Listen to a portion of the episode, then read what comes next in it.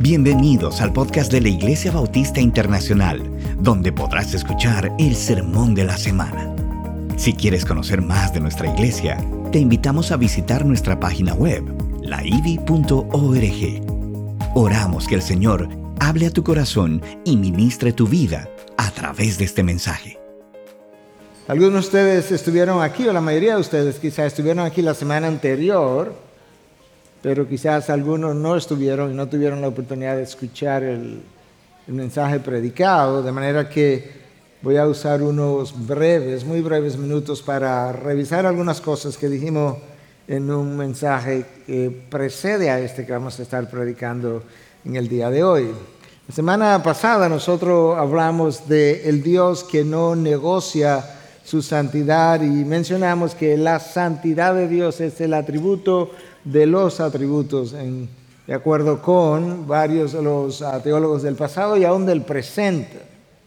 En ese contexto nosotros dijimos que eh, esa es la razón por la que el día que Adán pecó, Adán murió inmediatamente espiritualmente y físicamente algún tiempo después. Vimos cómo el adulterio de David produjo consecuencias sobre su descendencia que comenzaron con la muerte del hijo de Betsabé. Vimos también que en el Nuevo Testamento cuando Ananías y Zafira ah, mintieron ah, acerca del precio por el cual habían vendido su propiedad, de cómo ellos queriendo aparentar algo que no habían hecho o que no eran, ah, fueron donde Pedro mintieron al Espíritu Santo y cayeron muertos, porque habían hecho algo que Dios considera um, algo que Dios aborrece. Como dice Proverbios 12:22, cuando habla de que Dios aborrece labios mentirosos. Y ese, ese lenguaje de aborrecer no es un lenguaje hiperbólico, es la manera como Dios habla acerca de aquello que no es santo como Él es. Él habla de que odia, rechaza, aborrece eh, aquellas cosas ah, que son pecaminosas y que luego Él termina juzgando. Cuando el rey Usías comprometió la santidad de Dios en el templo de Dios, Él enfermó de lepra y fue sacado del, del pueblo por 15 años. De esa misma manera, cuando Aarón y a Miriam fueron a, delante de Moisés y delante de Dios también, donde Moisés mismo lo había convocado a acusarle, desafiando, por así decirlo, lo que Dios había dispuesto, que Moisés sería su líder, Miriam quedó también enferma de lepra que eventualmente Dios sanó. Y cada una de esas cosas dijimos que tenía que ver con el hecho de que Dios no negocia su santidad. Es ese atributo cuando fue violado lo que explica la muerte de Adán y la muerte del segundo Adán en la cruz y la muerte de todos aquellos que fueron o que están en el infierno o que terminarán en aquel lugar. Y hablamos de todo eso. Ah, el, profeta Nahum, ah, todavía en el Antiguo Testamento, Dios comenzó a revelar a través de, que ciertamente el Señor no dejaría sin castigo al culpable o no tendría por inocente al culpable, independientemente de que la culpabilidad sea conocida o no sea conocida. Dios dice, yo la conozco y por tanto yo garantizo que no dejaré al culpable sin ser disciplinado o castigado. Habiendo oído todo eso el domingo pasado y habiendo oído lo que acabo de mencionar y, aún algunas de las cosas que cantamos, yo quisiera usar ah, las palabras de William Wilberforce en otro contexto, cuando antes de que lo que llamaríamos como el parlamento inglés votara a favor o no, de la abolición, él informó acerca de una serie de cosas y luego de informarles le dijo, puedes elegir mirar para el otro lado, pero jamás podrá decir que tú no lo sabías, los abusos que se cometían. De esa manera, yo quisiera decir que después de hablar de la santidad de Dios, tú puedes ignorar la santidad de ese Dios y su justicia, pero jamás podrá decir que no lo sabías. Nosotros no tenemos idea de lo odioso que es el pecado para Dios, porque no tenemos idea de la pureza de su santidad ni de lo perverso de nuestro pecado. Y si, y si alguno ¿verdad? piensa que esa palabra perverso, perversamente, es como muy radical, la realidad es que cuando tú lees la literatura de los puritanos, que realmente llegaron a estudiar a Dios mucho más de lo que la generación actual hace, ese es el lenguaje que ellos usan con mayor frecuencia, conociendo la oscuridad de nuestro pecado. Nosotros no tenemos idea de cuán moralmente puro Dios es, ni cuán perversamente impuro nosotros somos. De hecho, si lo supiéramos, estaríamos de acuerdo con todos y cada uno de los juicios de Dios, aun si se pronunciara sobre nosotros mismos.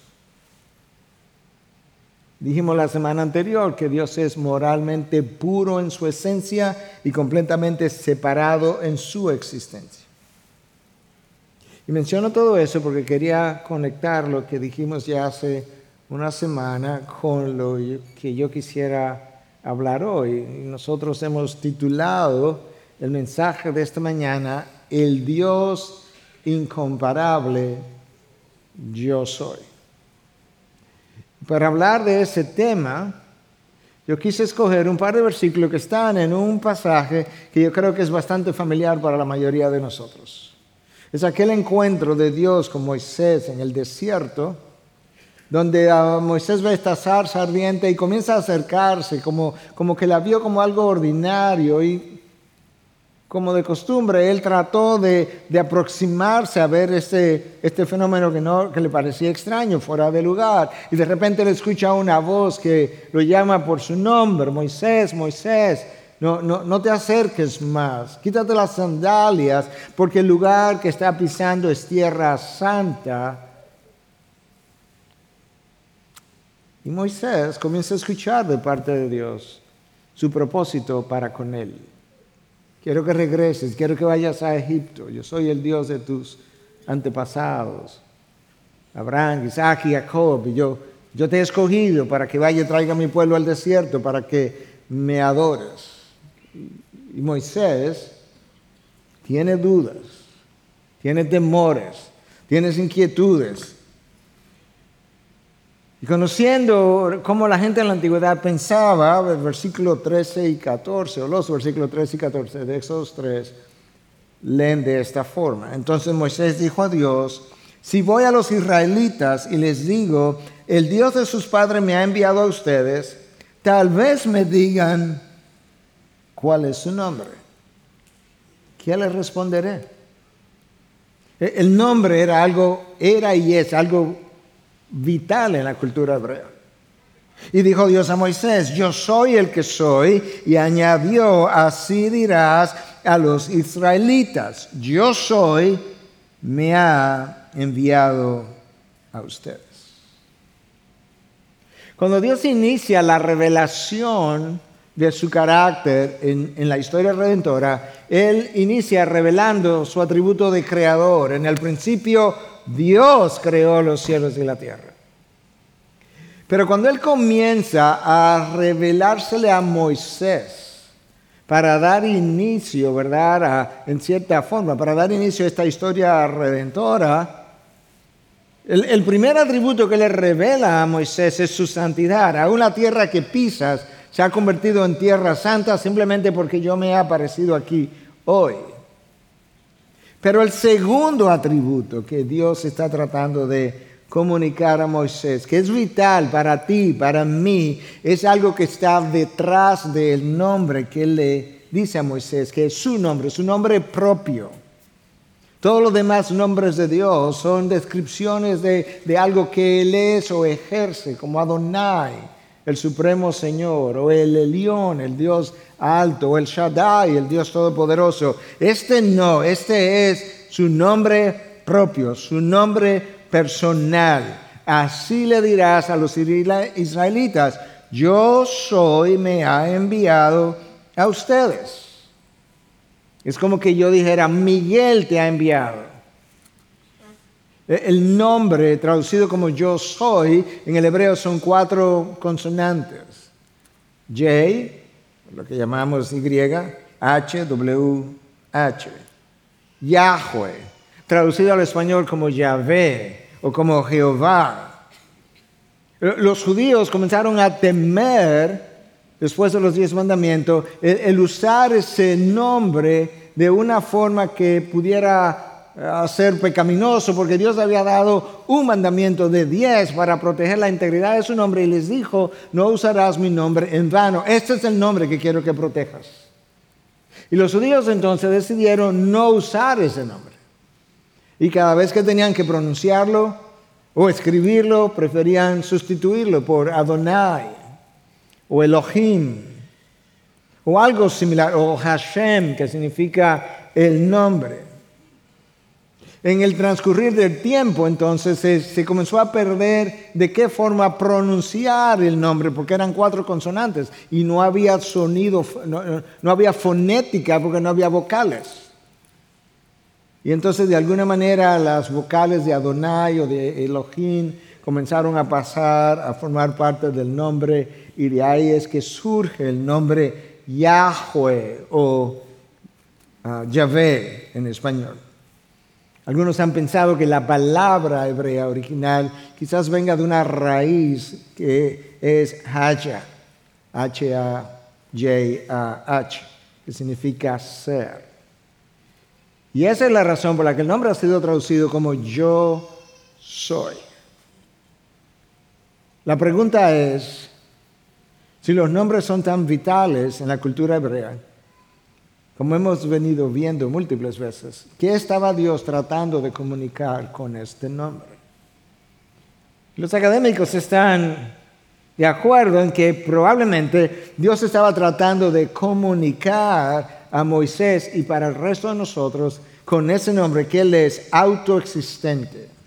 El Dios que ni siquiera puede dejar de existir. Que Él es el Dios eterno, perfecto, absoluto, sin causa, independiente y por tanto sin necesidad.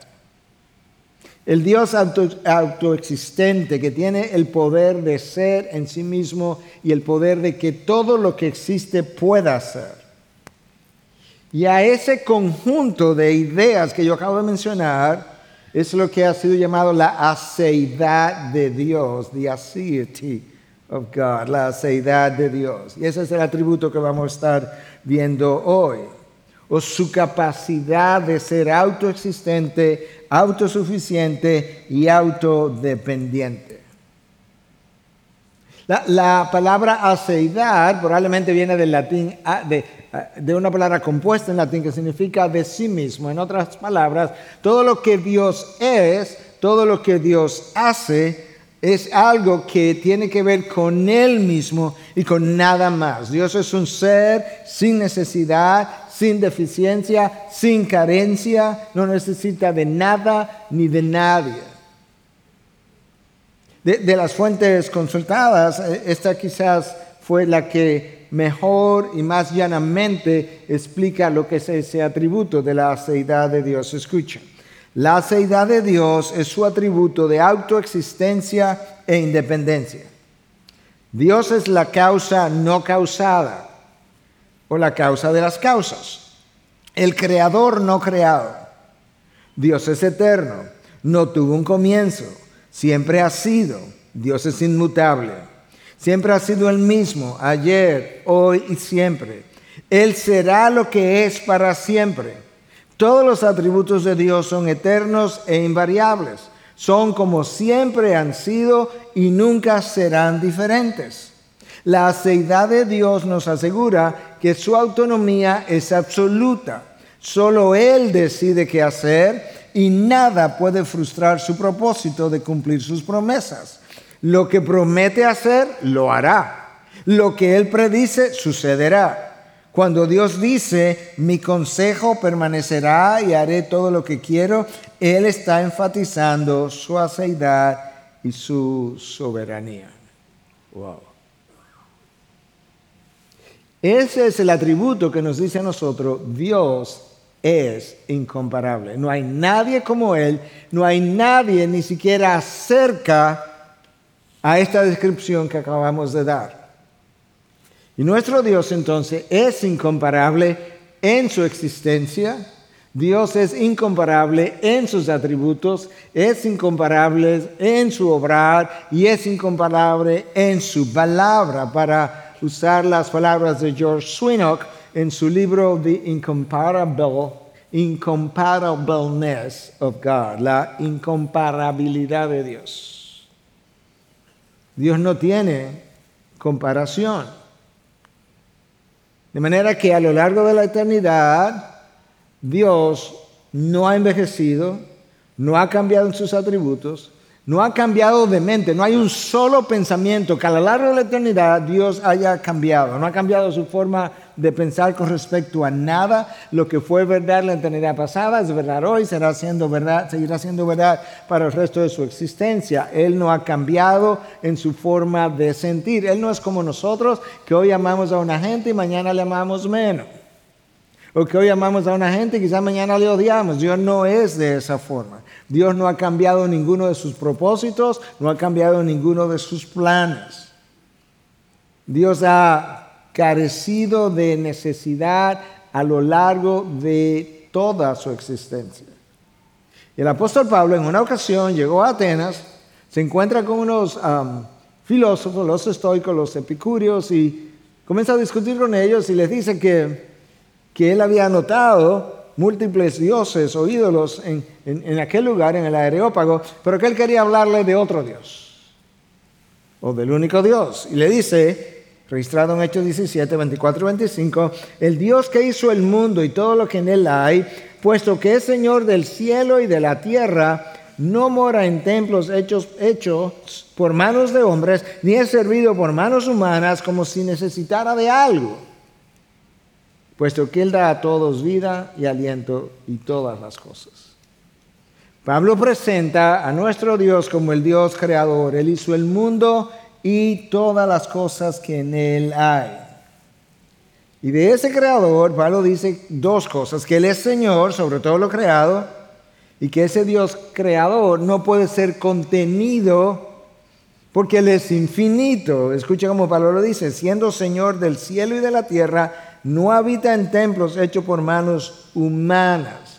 Algo que de hecho Salomón entendió todavía mejor, lo expresó más claramente después que él hizo, edificó el templo del Señor, que era inmenso. Y en Primera Reyes 8:27 él dice, pero ¿morará verdaderamente Dios sobre la tierra?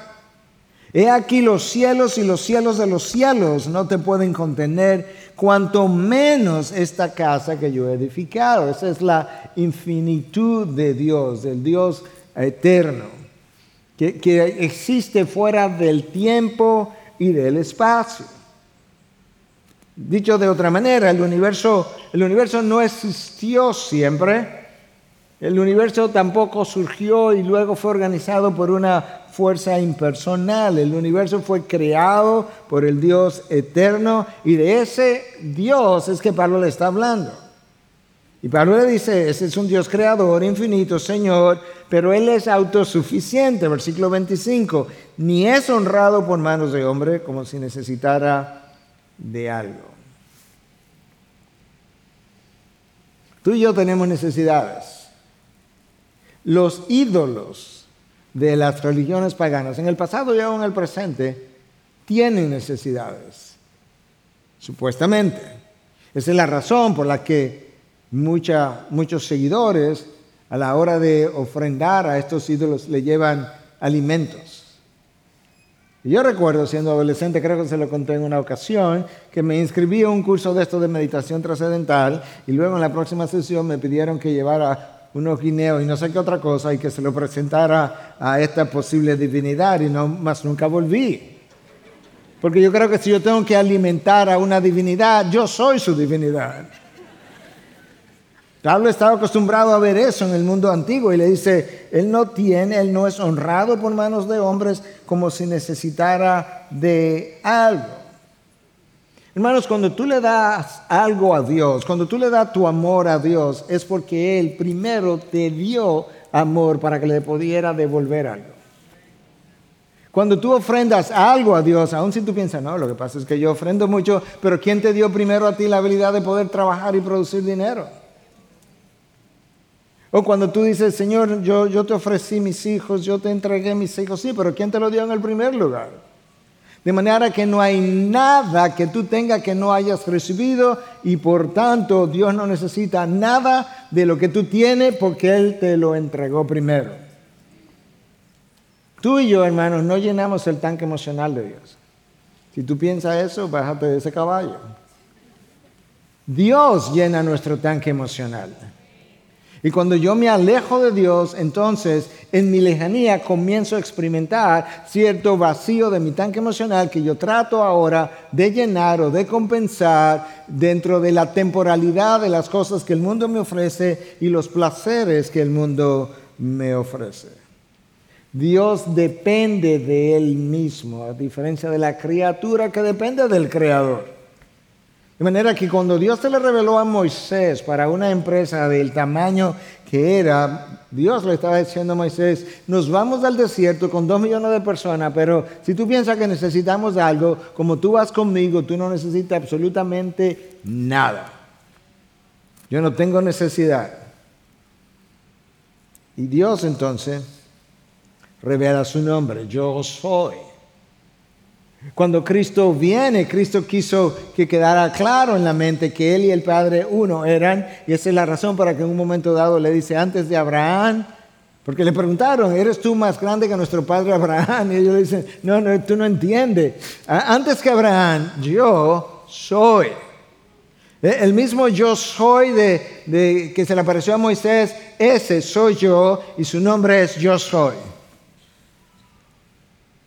Hermanos, si tú y yo, si, en ninguna iglesia hubiese ido persona alguna para adorar a Dios, no piense que Dios hubiese estado triste necesitando, ay, me quedé sin adoración y ahora, ¿cómo yo me voy a hacer feliz en el día de hoy? Dios no necesita tu adoración. Yo necesito adorar porque Dios quiere llenar o devolverme en la intimidad de la adoración todo lo que Adán perdió. Y por eso Él me llama a adorar para mi beneficio. Cuando yo desobedezco, Dios no sufre mi desobediencia, tú sufres la desobediencia y las consecuencias de la misma. Desde el momento en que yo comienzo a pensar que Dios tiene alguna necesidad, yo no estoy pensando en el Dios de la Biblia. Yo voy a estar pensando en un ídolo quizás.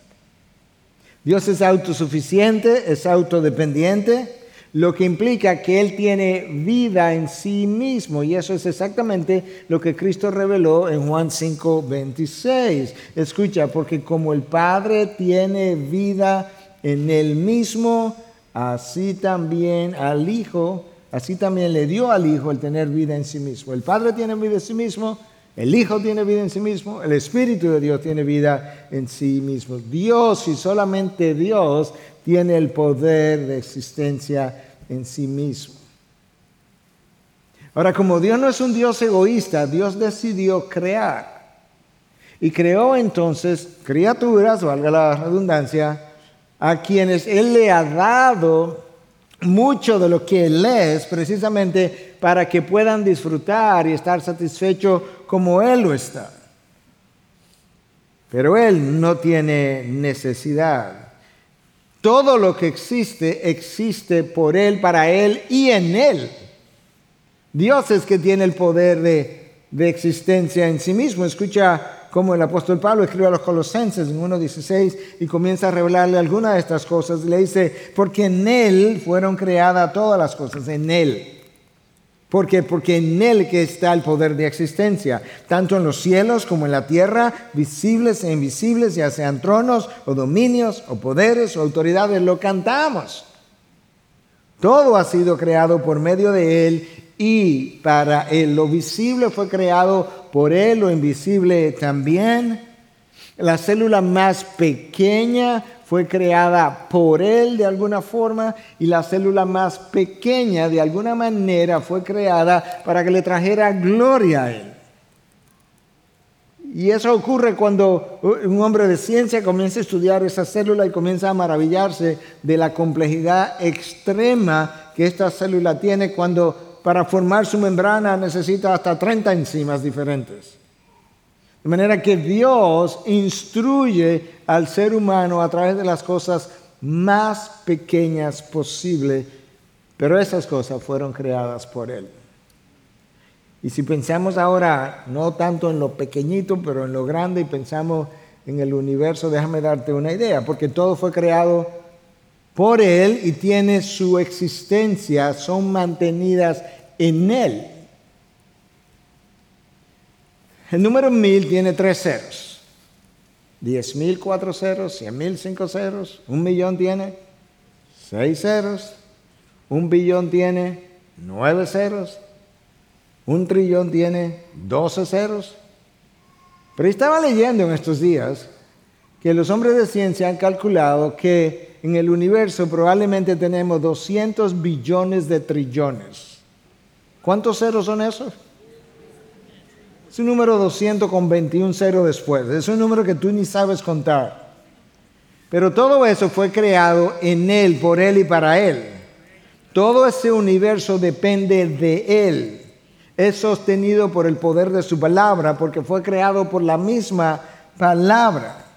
Solo Dios tiene el poder de sostener ese universo. De hecho, eso es exactamente lo que el libro de Hebreo nos dice, o la carta a los Hebreos nos dice en 1.3 de que Él sostiene el universo por el poder de su palabra. Hermanos, las leyes de la física, en último caso, no son las que sostienen el universo en su lugar y funcionando armónicamente. Es el poder de Dios de quién o de, de lo que dependen todas y cada una de las leyes de la física. Él es incomparable en su existencia. Hechos 17, 28 nos dice que en Él nosotros vivimos, nos movemos y existimos. Nosotros no tenemos autonomía, no tenemos independencia, nosotros tenemos carencias, tenemos deficiencias, tenemos necesidades y, y las tenemos que llenar de Él porque en Él yo vivo, me muevo y existo. Compara eso con Dios, quien existe por sí mismo, vive por sí mismo y se mueve de acuerdo consigo mismo. Es de ese Dios que, Dios quiere hablarle a, Moisés y en, una, en un solo nombre, en una sola palabra para nosotros Dios, yo soy, Dios ha encerrado una enorme cantidad de contenido o de información acerca de quién Él es. Detrás de ese nombre hay una eternidad, hay una independencia de toda circunstancia externa. Hay una autonomía, hay un atributo de creador, de dador de vida, de señorío y de inmutabilidad, porque Él no puede ser afectado por ninguna de las circunstancias. Por eso Él no dijo, yo fui, yo seré, no, yo soy, de manera continua. Lo que Él es hoy lo fue en la eternidad pasada y lo será en la eternidad futura. Yahvé, Jehová. Ese es su nombre personal. Ese es el nombre que es protegido por el tercer mandamiento de la ley de Dios. Ese es el nombre que Moisés quiere que ellos recuerden y que Moisés quiere que ellos reverencien. Y antes de entrar a la tierra prometida, en Deuteronomio 25, 58, Moisés le dice, si no cuidas de poner en práctica todas las palabras de esta ley, que están escritas en este libro, temiendo este nombre glorioso y temible, Yahvé, tu Dios. La Nueva Biblia de las Américas dice el Señor, todo mayúscula, tu Dios, pero en el original dice este nombre, temiendo este nombre glorioso y temible, ¿cuál? Yahweh, tu Dios. Glorioso porque encierra, revela mi esencia, quién yo soy, y temible porque, por un lado, si no lo cuidas, si termina perdiendo el respeto al nombre de Dios, perderás el temor a Dios. Como te había mencionado en otras ocasiones, de algo que Henry Blackaby dice en uno de sus libros, cuando tú le pierdes el temor a Dios, tú le pierdes el temor al pecado. Cuando tú le pierdes el temor al pecado, tú comienzas a vivir una vida de tal manera que Dios se aleja de ti. Pero cuando Dios se aleja de ti, el cristiano continúa viniendo a las iglesias, oyendo a las iglesias. Y sus actividades religiosas le convencen de que Dios no se ha apartado de él. Y él comienza a vivir más o menos satisfecho y contento sin la presencia manifiesta de Dios hasta que las consecuencias se hacen presentes. Esa es la razón por la que Dios ha revelado un nombre que es sobre todo nombre, que es santo, que Él quiere que lo podamos reverenciar. Y detrás de ese nombre está esta idea de la aceidad de Dios, lo cual hace a Dios de inicio incomparable. Él es incomparable, dijimos, de acuerdo a George Swinock, puritano de los años 1500, en su existencia, que ya vimos. Él es incomparable en sus atributos. Veamos esto brevemente. Solamente Dios es santo y no solamente santo, infinitamente santo. Tanto así que Dios cuando ve el pecado o se aleja o lo destruye. Por eso es que Dios le dice a Moisés en un momento dado que no va a seguir con ellos hacia la tierra prometida porque el pueblo es tan pecaminoso que él no puede seguir con ellos porque de continuar lo destruiría y que mejor preferiría enviarle un ángel que vaya delante de ellos. Moisés dice, no, mejor no vamos. Solo Él es eterno e inmortal. Por eso habita fuera del tiempo. No hay nada en la creación que lo pueda limitar. La creación es limitada, pero Él no. Él habita fuera de ella. Él la conoce, él, él, habita fuera de la creación, pero su ser penetra toda la creación de tal forma que Él conoce su creación, Él controla su creación, Él juzga su creación. Y ahí Él es también incomparable. Él es trascendente porque Él está por encima de todo, de todo lo creado, pero está por encima de toda concepción humana, pero Él es también inmanente, cercano a nosotros, y eso es algo que solamente Dios puede hacer. Solo Él tiene el poder para hacer todas las cosas, hasta el punto de llamar las cosas que no son como si fueran. Dios tiene el poder para darte la vida, luego para quitarte la vida y luego para volvértela a dar en la resurrección. Eso es impresionante. Y Cristo dijo lo mismo de sí mismo, Juan 5:21. Tengo el poder para darte la vida, tengo el poder para quitarte la vida, tengo el poder para volvértela a dar.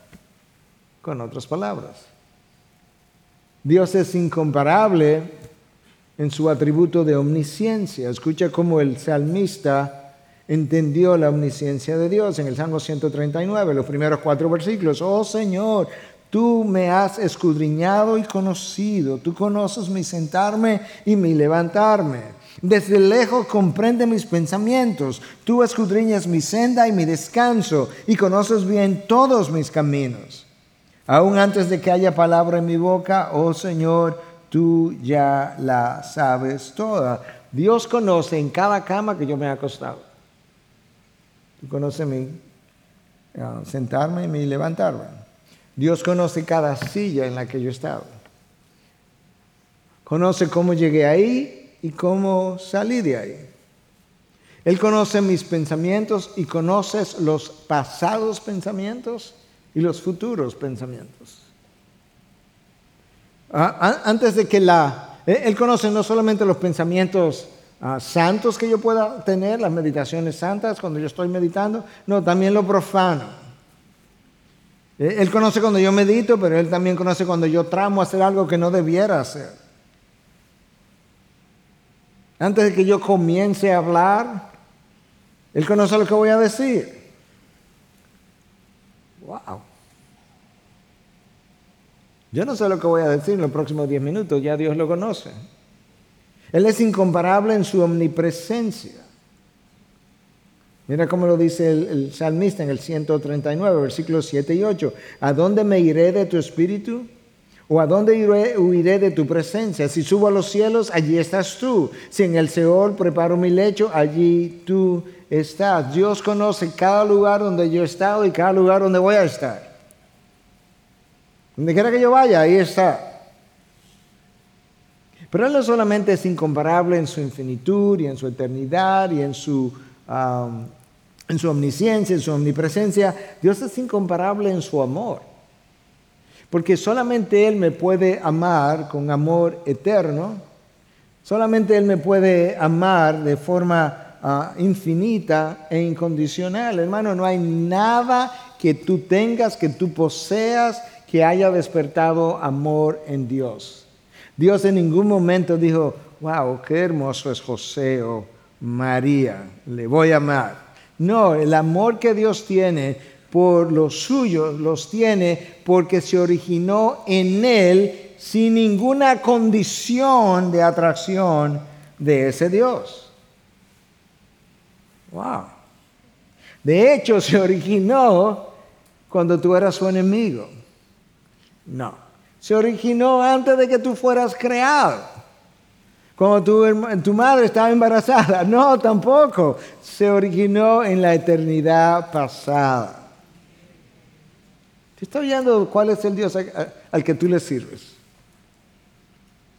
Y no solamente su amor es incomparable, su gracia es incomparable, porque todo lo que tú has recibido, lo que tú tengas, lo mucho o lo poco que tú tengas, lo recibiste sin mérito alguno.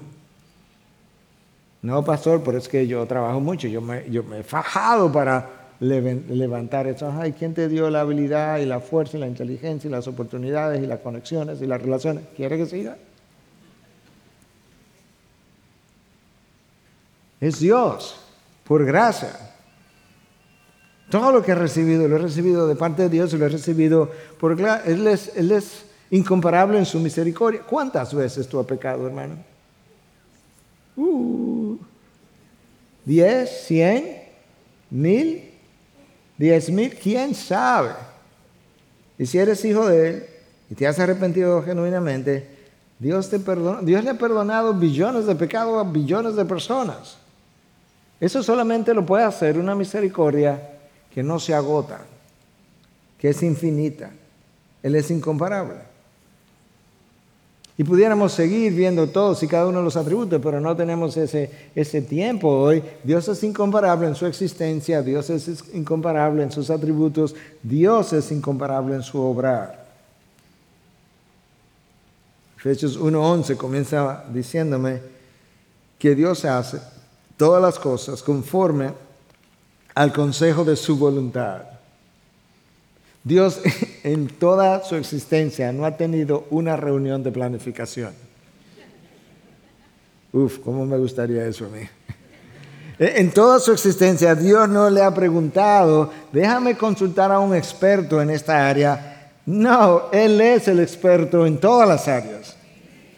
Nadie en el universo puede tomar decisiones, simplemente todas sus decisiones conforme al consejo de su voluntad. Y cuando tú dices, bueno, lo hice porque me dio la gana, pero en realidad, si tú obedeciste alguna vez, déjame decirte algo más, quizás te sorprenda. Tú obedeciste porque Dios puso en ti la motivación para obedecer. Y si no me crees, lee la palabra. Él es quien obra en ti tanto el querer como el hacer. El querer obedecer lo obra, querer obedecer lo obra Él y el poder obedecer también lo obra Él. Por medio del Espíritu que mora en ti. Y si desobedeciste y Dios no te paró, es porque Dios en un momento dado decidió dejarte que desobedeciera para que cosechara las consecuencias a ver si finalmente aprendieras. A manera de consejo y de advertencia, hermanos, lo peor que Dios puede hacer es dejarte que hagas lo que tu voluntad quiere hacer. Eso es lo peor, porque eso implicaría parte del juicio de Dios que ha decidido darte soga, soltarte la soga, para que te ahorque tú mismo. Dios es, incomparable en la manera como obra, como estamos diciendo, en todo el sentido de la palabra. E, esa es la razón por la que el apóstol Pablo, que no entiende cómo es que Dios, eh, en su soberanía, en su forma de, obrar a veces restringe tu pecado y no te deja pecar y otras veces simplemente te deja que ejerza tu libertad y en ambos casos él estaba en control, por, en control. Por eso Pablo dice a los romanos en 11:33, cuán insondables son sus juicios inescrutables sus caminos. Nadie los entiende, no, nadie los entiende, pero te garantizo algo, son todos justos. En el mismo contexto, en la misma carta, en el mismo capítulo 11 de Romano, en el mismo contexto, versículo 34, Pablo dice, ¿quién ha sido su consejero? Nadie le ha ayudado a obrar o a tomar decisiones. Si Dios necesitara un consejero, el consejero fuera superior a Dios, entonces Él fuera Dios. Pero si Dios no necesita de consejo, entonces Él es superior a todo consejero y a todo consejo. Y por consiguiente, Dios obra de manera independiente, autónomamente, sin consultar. Él es incomparable.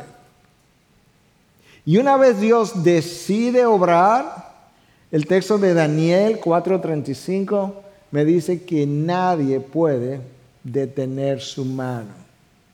Nadie puede estorbar sus propósitos ni cambiarlos.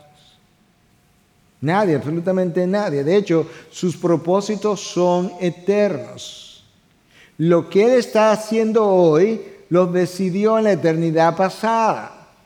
Y desde la eternidad pasada, esos propósitos han permanecido exactamente igual, sin cambio, sin alteración, sin adición, ni nada que se le haya restado. Lo que Él quiere hacer hoy lo pensó hacer hace una eternidad atrás. Dios está en su trono y Él hace lo que le place desde la eternidad. Por eso Él es incomparable en su obrar. Eso es parte de su aceidad. Él no depende de nada, no depende de nadie, no tiene necesidad, no tiene carencia y nadie puede suplir algo que él no tenga. Él es incomparable en su existencia, incomparable en sus atributos, incomparable en su obrar. Dios es incomparable en su palabra. El teólogo John Frame en su libro La Doctrina de la Palabra de Dios dice que cuando nosotros nos encontramos con Dios, nos encontramos con su palabra. Wow. No podemos encontrarnos con Dios sin su palabra o la palabra sin Dios. La palabra de Dios y su presencia personal son inseparables. Dios reveló en el Salmo 138, versículo 2, que Él ha exaltado su palabra, su nombre primero y su palabra por encima de todo, porque ambas cosas representan quién Él es, representan su esencia, su carácter. De manera que Frame se expresa de la manera que se expresa para dejarnos ver que la palabra de Dios refleja lo que Dios es. De hecho, cuando Dios habla en Éxodo 4:12 y nos dice lo siguiente, que la palabra de Dios es viva y eficaz, está personificando su palabra, es viva. Porque no está hablando de este libro, está hablando de su palabra. Ahora, en este libro recogemos su palabra, pero para que podamos entender la diferencia entre una cosa y otra, su palabra es viva y eficaz y más cortante que toda espada de dos filos y penetra hasta partir el alma del espíritu, las coyunturas y los tuétanos y discierne los pensamientos y las intenciones del corazón. ¿Tú entiendes la, personificación de la palabra? La palabra, dice Dios, discierne mis pensamientos, pero es Él que lo discierne. Pero no hay separación entre su palabra y quién Él es. La palabra, la palabra traducida como eficaz en la Nueva Biblia de las Américas es traducido en la nueva versión internacional como poderosa. Su palabra es poderosa. ¿Qué tan poderosa? Dios abre su boca y galaxias se forman. Su palabra es poder y es poder creador. Pero cuando hablamos de que su palabra es poder y poder creador, no estamos hablando de que su palabra es una fuerza. No es simplemente que su palabra tiene fuerza, yo no he dicho eso, no, su palabra es, no es que tiene, es poder, no habla de fuerza. Porque las fuerzas no tienen contenido, no tienen significado, no tienen propósito. Este no es el caso. La palabra de Dios es un poder que tiene las tres cosas. Tiene contenido, tiene significado y tiene propósito. Cuando Dios dice en Génesis 1.9, júntense las aguas debajo de los cielos, las aguas no salen corriendo sin saber qué hacer y se forma un caos de agua porque ya no sabe dónde pararse. No, no. Cuando Dios dijo eso, júntense las aguas debajo de los cielos, cuando Él habló, las aguas sabían hasta dónde llegar, dónde pararse, dónde dejar aparecer lo seco y ahí se quedaron. Cuando Dios dice en Génesis 1.11, cuando habló, produzca la tierra, vegetación, los árboles, supieron dónde plantarse y dónde no plantarse. Supieron en qué terreno iba cada árbol, porque es un poder con contenido, con significado y con propósito. Cuando Dios dice en Génesis 1.14, haya lumbreras en la expansión de los cielos para separar el día de la noche, el sol sabía de qué tamaño iba a aparecer y a qué distancia y la luna también. ¿Qué Dios es este? Porque es una palabra que tiene un poder, pero mira cómo. Es una palabra que tiene un poder de crear lo que su mente concibió primero. Dios tiene un pensamiento, piensa cómo quiere lo que quiere, lo habla y se forma. Por eso Él puede llamar las cosas que no son como si fueran. El profeta Isaías nos dice en 55:11, así será mi palabra que sale de mi boca. No volverá a mí vacía, sino que hará lo que yo quiero y será prosperada en aquello para, la, para, que la, para lo que la envié. ¿Qué es lo que Dios está diciendo? Cuando yo hablo, yo sé lo que quiero y como yo supe lo, que quería antes de hablar, pues esa palabra no va a regresar sin que primero ejecute lo que tiene que producirse y luego entonces podría regresar a mí. Dios es incomparable, hermanos, en su poder, en su palabra. Cuando Dios habló el caos, ¿de qué habla Génesis 1 en principio? Cobró orden. Y por si acaso no te has dado cuenta, cuando el hombre violó la palabra de Dios, comenzó el desorden. La palabra de Dios le dio orden, la violación a la palabra de Dios comenzó el desorden. La luz apareció, o sea, la luz, hubo luz. Las aguas se separaron, la tierra produjo frutos, los mares se llenaron de seres vivientes, se llenaron de vida y la tierra produjo todo tipo de animales. Esa es la palabra, como decía Tozer, que tú y yo no debiéramos atrevernos a editar. No debiéramos atrevernos a editar a Dios, ni de quitarle, ni de ponerle, ni, ni, ni, ni arreglarle de una manera para que pueda ser más digerible o más fácil de creer para esta generación cuando Nabucodonosor desafió la autoridad de esa palabra, perdió la razón por siete años. Su palabra es poder sin límite. Su palabra tiene autoridad sobre todo lo creado. Sobre todo lo creado.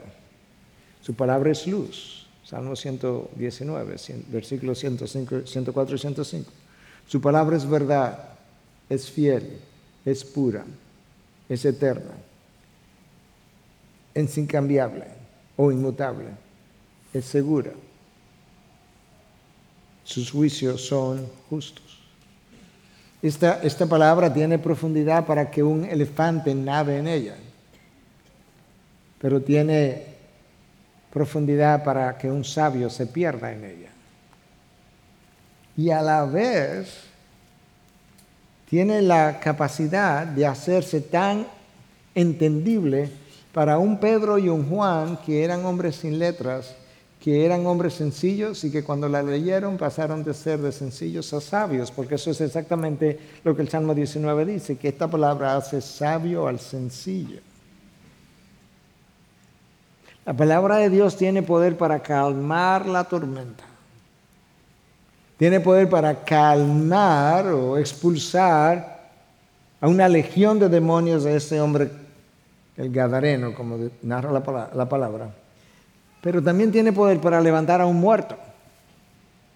De manera que la palabra de Dios es capaz, se recuerda que mencioné, la palabra de Dios tiene autoridad sobre todo lo creado, por tanto es capaz de calmar la tormenta física, es capaz de calmar la tormenta espiritual de ese hombre poseído por legión, pero al mismo tiempo tomó, puede, es capaz de tomar un cadáver inmóvil, sin vida, que ya hiede, y levantarlo y hacer que salga de su tumba.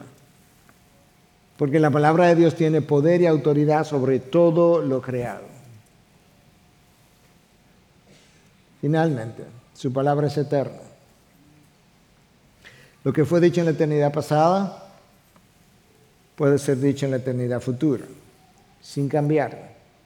Cristo dijo, yo te aseguro que de la palabra de Dios ni una tilde, ni un acento va a pasar todo se va a cumplir, aún ese acento pudiéramos decir.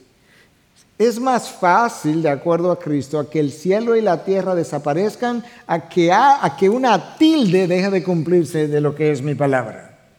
Mi palabra es incambiable, inmutable, permanente, eterna, poderosa, autoritativa sobre toda la creación porque Dios es incomparable y Él es incomparable en todas y cada uno de los aspectos, aspectos que tienen que ver con Él. Es incomparable en su existencia, es incomparable en sus atributos, es incomparable en su obrar y es incomparable en su palabra. Y todo eso está detrás de la seidad de Dios, del Dios autoexistente, independiente, autodependiente, autoexistente.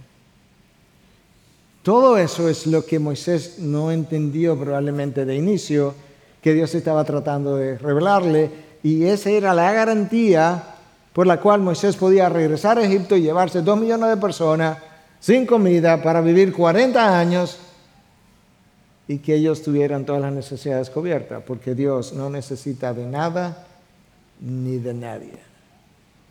Y cuando nosotros vivimos preocupados acerca del futuro, y pensamos que quizás Dios no está, no está atento, no, está, no ha previsto el futuro para mí.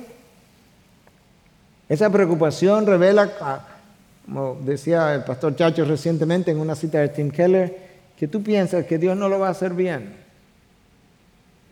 Y que cuando tienes amargura por el pasado, tú piensas que al final Dios se equivocó. Ese no es el yo soy de la Biblia.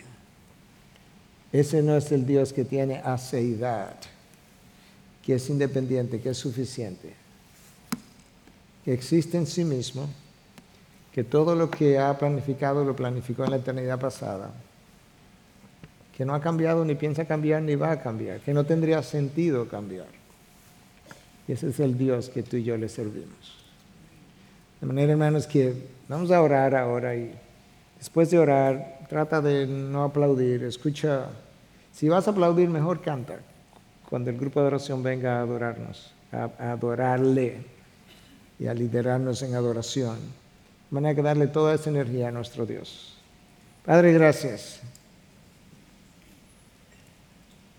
Gracias por tu revelación, tu revelación clara, tu revelación asombrosa, extraordinaria de quién tú eres. Gracias porque no solamente tú pusiste en palabras todas estas cosas, sino que en la historia redentora tú fuiste y nos dejaste ver a través de historias de hombres que eso es exactamente así como tú ya lo habías declarado, profetizado, revelado. Dios, ayúdanos a tener una actitud de mucho más sumisión, humildad y una vida de mucho más, mucho más santidad al seguir conociendo al gran yo soy. Ayúdanos a recordar que tu nombre revela algo o mucho acerca de ti.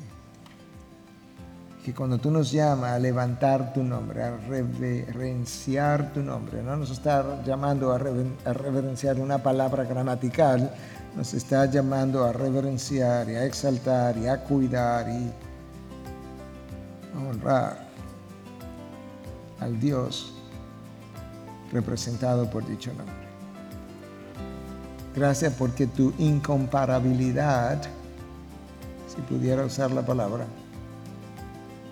es algo que no solamente tú lo sabes, sino que ahora nosotros lo sabemos porque tú lo has revelado. En Cristo Jesús. Amén. Amén.